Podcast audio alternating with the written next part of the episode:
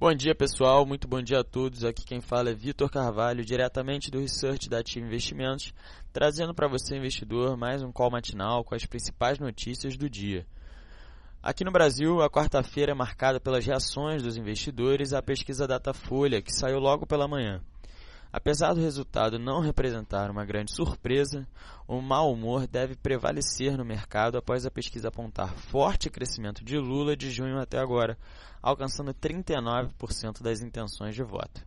Em um cenário sem o petista, o candidato Bolsonaro lidera com 22%, enquanto Haddad e Alckmin têm 4% e 6%, respectivamente.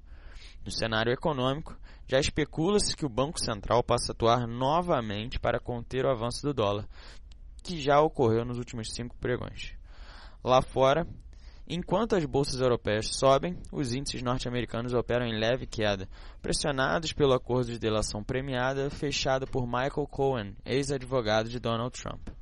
Por outro lado, há uma expectativa positiva com a nova rodada de negociações comerciais entre China e Estados Unidos, logo na véspera do prazo final em que os americanos iriam impor as tarifas de 25% sobre mais de 16 bilhões de dólares em produtos chineses.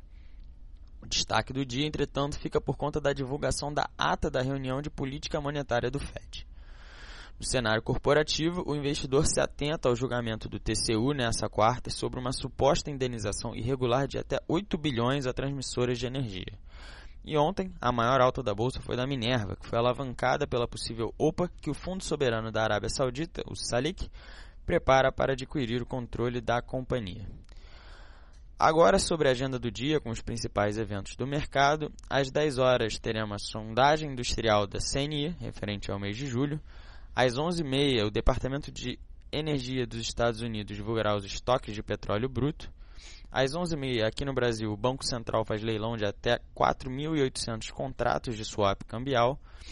Meio-dia e meia, o Banco Central divulga o fluxo cambial semanal. Às 3 horas, nos Estados Unidos, o Federal Reserve divulga a ata de reunião de política monetária de agosto. Às 4 horas, na Argentina, será divulgada a balança comercial de julho e às 9h30, no Japão, será divulgado o PMI industrial referente ao mês de agosto. Por fim, eu gostaria de agradecer a todos pela atenção. Eu convido a participar também de nossa sala ao vivo com as melhores oportunidades de curto prazo. E em nome da Ativa Investimentos, eu desejo a todos um bom dia e bons negócios.